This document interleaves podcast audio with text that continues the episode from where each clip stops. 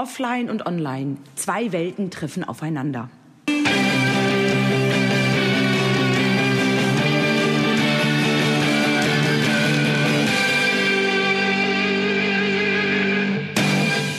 Herzlich willkommen zum heutigen Podcast aus der Reihe Verkaufsfrequenz. Mein Name ist Nadine Krachten, die Verkaufstrainerin.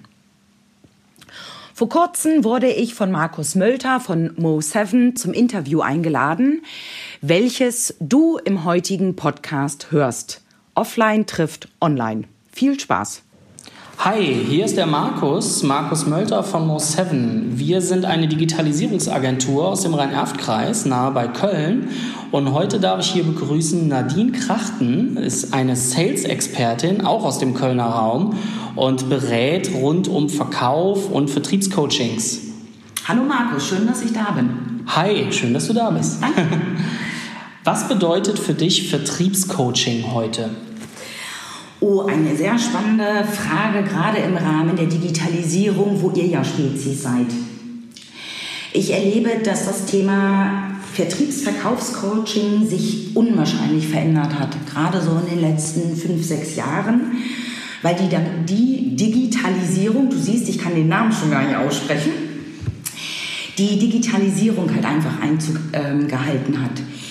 Ich als Kunde habe im Internet immer überall Zugriff auf jegliche Form von Informationen. Ich bin ein unwahrscheinlicher Freund davon, mal eben schnell in die Suchmaschinen zu gehen und mir irgendwas an Informationen zu holen. Das bedeutet natürlich auch, dass ich als Kunde viel informierter bin, als ich es früher gewesen bin. Das heißt, so das Thema Verkaufen vor sieben, acht, zehn Jahren war sehr stark äh, geprägt, dass der Kunde die Informationen von dem Verkäufer bekommen hat, was das Produkt ist, welche Produkteigenschaften es gibt, ähm, wie das Produkt funktioniert. Das hat sich heute sehr gedreht, weil ich weiß übers Internet, wie das Produkt funktioniert. Zumindest weiß ich es häufig. Das heißt, für mich ist das Verkaufen eher in der heutigen Zeit, dass ich dem Kunden zeigen muss, was hat er tatsächlich davon, das Produkt zu besitzen.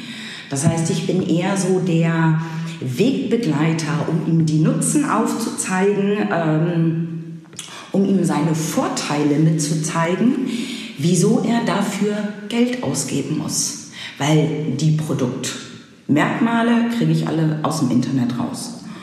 Und so brauche ich natürlich als Verkäufer auch ganz andere Methoden und Skills, um da gemeinsam mit dem Kunden unterwegs zu sein, um ihn halt nicht das Produkt zu verkaufen, sondern die Nutzen.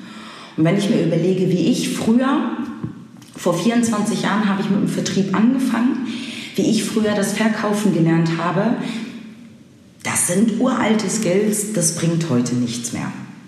Das Zweite, was ich aktuell an ähm, Verkaufscoaching, an Herausforderungen sehe, ist, dass wir in einem wahnsinnig innovativen Wachstumsmarkt sind.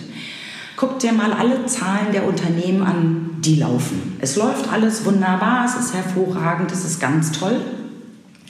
Und aus dem Grund sagen auch viele Unternehmen, es läuft ja, ich brauche kein Verkaufsvertriebscoaching. Allerdings gibt es einen Spruch aus der Politik, der auch für die Wirtschaft ansetzbar ist, dass ein guter Haushalt in guten Zeiten zerstört wird.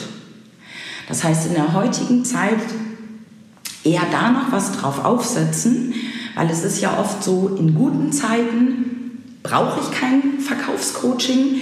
In schlechten Zeiten kann ich mir kein Verkaufscoaching leisten.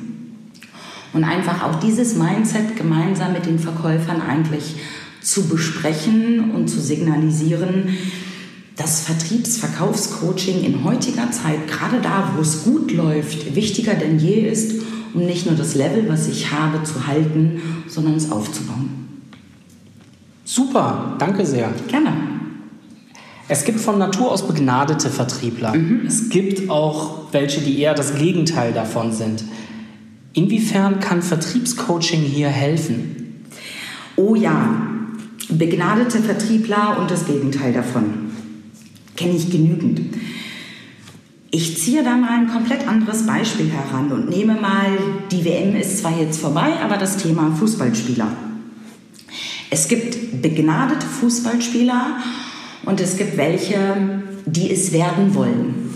Und das ist für mich das Relevante, wenn ich es werden will, wenn ich mein Mindset habe, dass ich ein großer Fußballspieler werden will, dann ist notwendig, dass ich ganz viel Engagement habe, dass ich jemanden habe, der mich unterstützt, der mich vielleicht auch mal ein bisschen triezt, dass ich an mein Ziel denke, ähm, der mich daran erinnert, dass ich übe, wiederhole, übe, wiederhole, um ein guter Fußballspieler zu werden.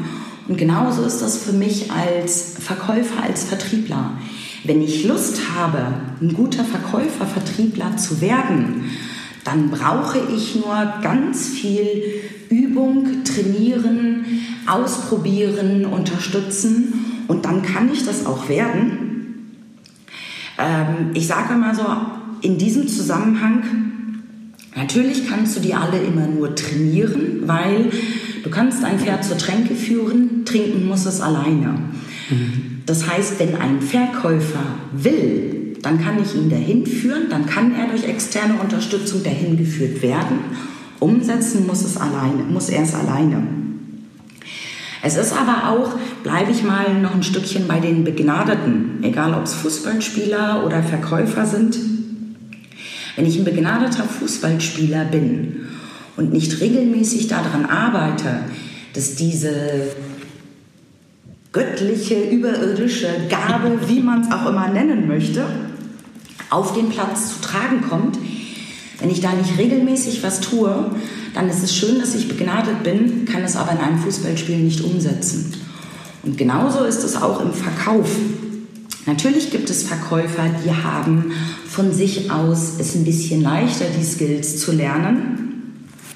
Nur es ist immer ein lebenslanges Lernen, ansonsten bleibe ich nicht auf diesem hohen Niveau und kann das auch nicht steigern.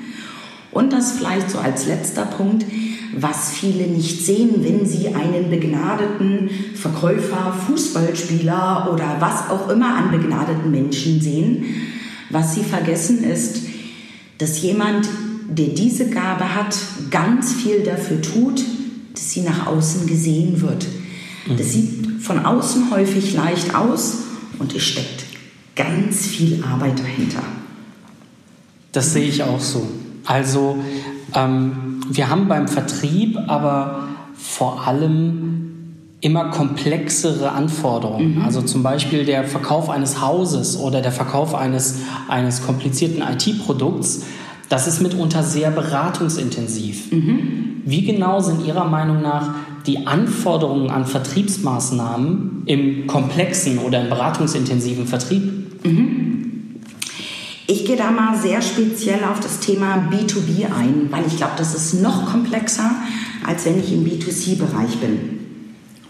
Und ähm, im B2B-Bereich bin ich ja häufig mit ganz unterschiedlichen Abteilungen unterwegs. Also von der Projektabteilung über die Finanzabteilung bis hin zum Controlling und da ist es für mich als Vertriebler, Verkäufer einfach wichtig, dass ich zwar grundsätzlich die gleiche Aussage habe, nur für jede Abteilung eine ganz andere Strategie fahre, weil jede Abteilung ganz anders abgeholt werden möchte. Und wenn ich jetzt die Finanzabteilung abhole mit bestimmten Nutzen, mit bestimmten Argumenten, dann sagt unter Umständen die Projektabteilung, das ist das, was mich überhaupt nicht interessiert, das macht die Finanzabteilung. Das heißt, da brauche ich als ähm, Verkäufer unterschiedliche Gesprächsstrategien, die natürlich alle zum gleichen Ziel führen, nur die komplett unterschiedlich aufgebaut sind. Der Fisch, nein, nicht der Fisch, der Wurm muss dem Fisch schmecken und nicht dem Angler. Und gerade bei komplexen Produkten ist es ganz, ganz wichtig, dass ich da sehr unterschiedliche Strategien fahre.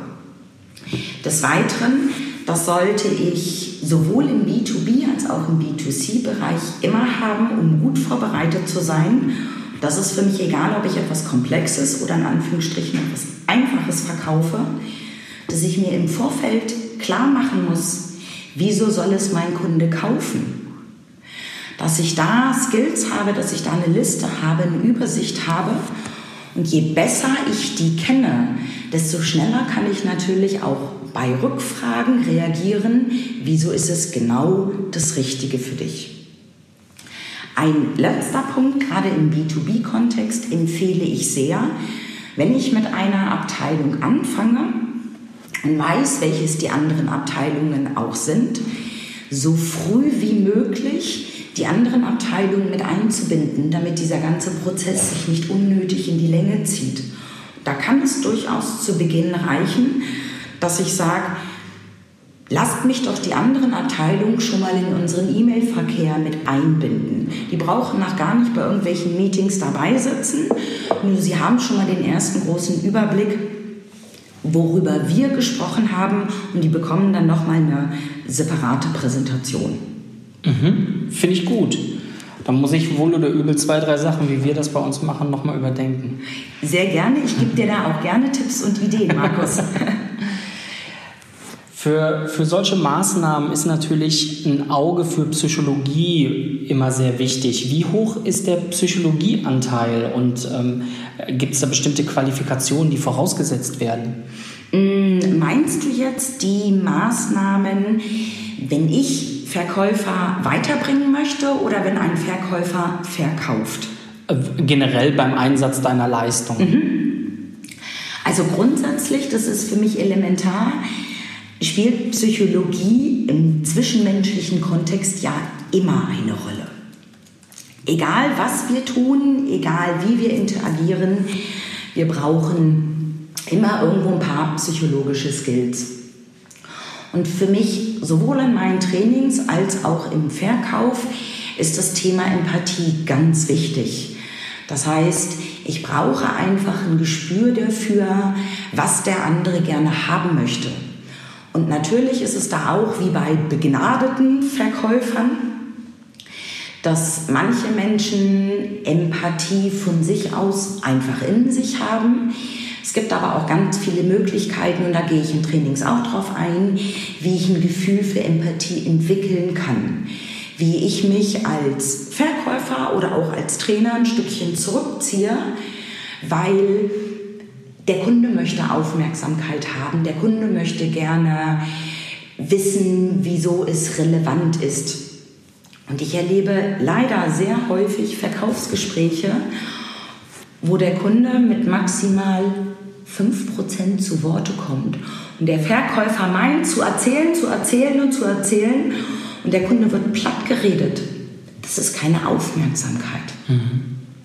Und deswegen achte ich da halt auch in meinen Seminaren sehr stark drauf und habe mich da ähm, natürlich auch sehr stark fortgebildet von, ich sag mal, den ganz normalen Verkäuferausbildungen, die ich selbst habe, über äh, Verkaufstrainer, NLP, was ich an Ausbildung habe. Ich habe eine Business Coaching Ausbildung, ich habe eine Performance Ausbildung und ich würde für mich niemals sagen, ich bin fertig. Also ich mache auch regelmäßig, um mich selbst zu verbessern und noch bessere Leistungen bieten zu können, regelmäßig Ausbildungen, wo ich einfach gerade das Gefühl habe, die kann ich gut brauchen, um zu performen. Und dann, ich sage mal so, die Kleinigkeiten an Ausbildung. Hier mal ein Podcast, da mal ein Hörbuch, da mal irgendwas, was mich interessiert. Das ist etwas, was aus meiner Sicht für alle ganz wichtig ist, sich stetig weiterzuentwickeln und einfach zu gucken, was gibt es da, wen gibt es da und wer kann mir da gut unter die Arme greifen. Okay. Mhm. Haben Sie denn einen eigenen Vertriebshintergrund? Wenn ja, welchen? Ja, na klar habe ich Vertriebshintergrund. ich war mal Banker, also ich war im Finanzdienstleistungssektor tätig, zum Schluss als Wertpapierspezialist und da habe ich natürlich das Thema Verkaufen von der Pike auf gelernt. Und auch das Thema Verkaufen von nicht anfassbaren Produkten. Also nehme ich mal als Beispiel, wir hatten ja vorhin auch schon kurz das Thema, Markus, Altersvorsorge. Da hat keiner Lust zu. jeder weiß, dass ich die eigentlich brauche, aber irgendwie möchte sie keiner haben, weil sie jetzt ja Geld kostet. Und das ist, glaube ich, in vielen anderen Bereichen auch so, dass ich dem Kunden den Nutzen, die Notwendigkeit darstelle, um ähm, zu zeigen, wieso das gut ist. Also von der Seite her, ich habe mir das nicht nur aneignen lassen durch Trainings, sondern komme auch selbst aus dem Verkauf und kenne auch Reaktionen von Kunden und bin auch immer wieder in unterschiedlichen Bereichen mit Verkäufern direkt in der Praxis unterwegs, sodass wir da tatsächlich auch die Gespräche mit dem Kunden gemeinsam führen. Mhm. Wenn ich jetzt, ich möchte mal kurz den Fall durchspielen. Wenn wir jetzt zum Beispiel äh, jemanden finden, der mit dir zusammenarbeiten will, mhm. ähm, sind deine Honorare dann erfolgsabhängig? Beziehungsweise wie, wie sieht das, wie ist dieser Prozess, wie geht das dann mhm. voran? Gibt auch ganz unterschiedliche Möglichkeiten bei mir. Und ich biete immer erfolgsabhängige Honorare an weil ich einfach auch überzeugt von meiner Leistung bin und überzeugt bin, dass ich den Verkäufer, den ich begleite, erfolgreicher machen kann. Und mhm. wenn ich davon überzeugt bin, habe ich auch überhaupt keine Herausforderung, ein erfolgsabhängiges Honorar zu nehmen. Wenn wir in dem Kontext sind, erfolgsabhängiges Honorar, dann gibt es in der Regel so ein, so ein Mini-Fixum für mich als Aufwandsentschädigung und danach gucken wir uns an, wo willst du mit deinem Unternehmen hin? Wie soll dein Erf äh, Vertriebserfolg zukünftig sein? Was bringe ich mit? Und wie können wir dann gut das erfolgsabhängige Honorar gestalten? Also da gucken wir gemeinsam drauf, weil ich möchte, es muss eine gute Situation für uns beide geben. Mhm. Was allerdings ich ebenfalls anbiete, da gibt es keine erfolgsabhängigen Honorare, das sind offene Seminare.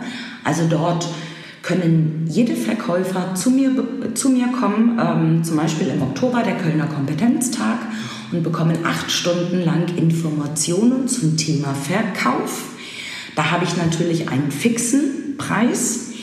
Allerdings sage ich, wenn du unter gewissen Voraussetzungen damit nichts anfangen konntest, habe ich eine Art Geld-Zurück-Garantie. Mhm. Das heißt, da gibt es natürlich spezielle Bedingungen dafür, für die Geld-Zurück-Garantie.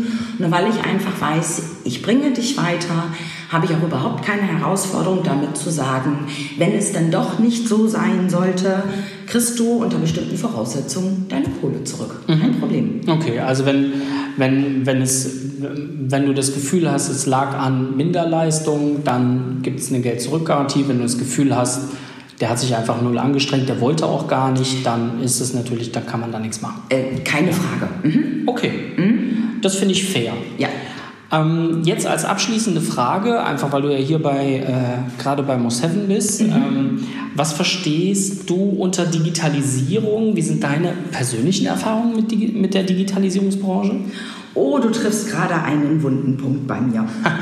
ja, Digitalisierung ist in aller Munde. Es ist so wichtig. Da kommt aus meiner Sicht niemand mehr dran vorbei.